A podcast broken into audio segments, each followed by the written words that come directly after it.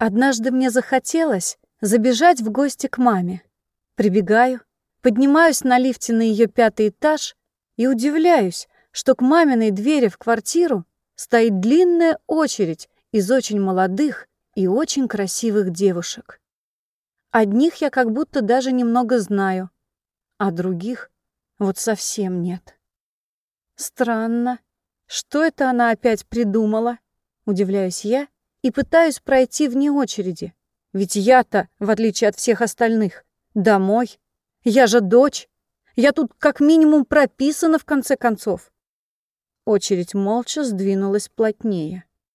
Не так, чтобы уж совсем недружелюбно, но все же демонстрируя всем своим видом, что пропускать меня вперед никто не собирается, несмотря ни на что.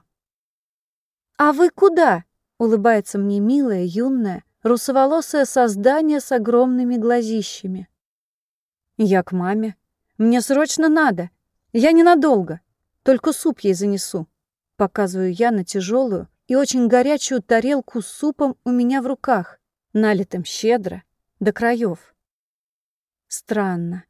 До этой минуты я будто ничего не знала об этом супе. Но сейчас обрадовалась, что у меня такой прекрасный повод. Тяжелый, горячий. И вообще, мне надо к маме. Девушка смотрит на большую белую фарфоровую тарелку с супом в моих руках, обжигающую мне ладони, на мамину дверь, на очередь. И дружелюбно, но очень твердо произносит после секундного раздумья. «Нет, идите в конец и ждите своей очереди». «Но суп, он же остынет!» — удивляюсь я, и тому, что дернул же меня черт забежать так не вовремя. И тому, что еще и с супом. Да еще и в ненормальной какой-нибудь таре, а почему-то сразу в тарелке. Но живем мы рядом, и если не с супом, то с пирогами какими-нибудь. Я к ней так и правда забегала. Прямо с тарелкой. Ну и тут, видимо, сработала в мозгу какая-то автоматика. Вход строго по билетам, поясняет мне эта же девушка, глядя на меня и мою горячую тарелку с таким сочувствием, что ссориться с ней совершенно расхотелось. Но и идти к себе домой, так и не узнав, что же тут такое происходит, я тоже уже не могла. Чёрт с ними со всеми, думаю, и встала в общую очередь. Как все. Ни на секунду не задумавшись, где же я возьму билет, когда все таки очередь дойдет и до меня. Но тут ведь главное, наверное, зайти, а там разберемся. Время тянулось долго. Ноша в моих руках становилась все тяжелее и тяжелее.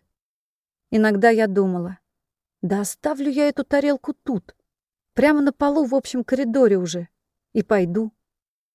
Не шарахаться же с ней туда-сюда по городу. А к маме забегу уж в следующий раз как-нибудь. Но любопытство не отпускало. Девушки время от времени заходили в мамину квартиру. Очередь уменьшалась. Но обратно из квартиры никто не выходил. Да что там такое происходит, в конце концов? Меня съедало любопытство, и я терпеливо ждала, прислонившись к стене и обняв эту чёртову тарелку. Как-то казалось неправильным не сберечь специально принесенное угощение. Время как будто остановилось. Я неподвижно стояла перед дверью отчего дома, памятником дочернего смирения, и, кажется, даже ни о чем не думала. Когда, наконец, из всей этой очереди я осталась одна, дверь передо мной будто сама собой распахнулась. Я хотела было пройти сразу на кухню, чтобы привычным движением руки разогреть в микроволновке принесенное угощение, включить по-хозяйски чайник, достать чашки и сесть, наконец, за столом почетным гостем, пока мама хлопочет рядом, доставая что-нибудь к столу из своей нехитрой снеди. Но на кухне меня почему-то встретила только гора посуды, оставшейся после какой-то трапезы. Видно было, что всю эту грязную посуду только что откуда-то принесли и составили неровными стопками на стол, и часть сложили в раковину. Просто не успели помыть. Судя по всему, гостей было много, но как-то считывалось, что повод был как минимум не праздничный. кухне еще аппетитно пахло блинами, котлетами и картофельным пюре. Стаканы олели потеками киселя.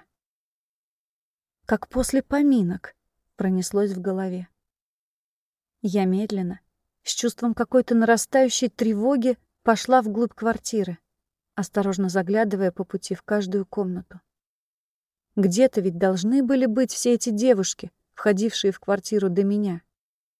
Но в доме стояла гробовая тишина, и комнаты были не то что абсолютно пусты, но и сами находились в каком-то удручающем запустении, будто там давным-давно никто не жил. Лучи уходящего за горизонт солнца едва пробивались сквозь грязные стекла окон, подсвечивая давнюю пыль на всех поверхностях, которую даже я не рискнула никак потревожить, и ни в одну из комнат не решилась пройти дальше порога. Я грустно вздохнула.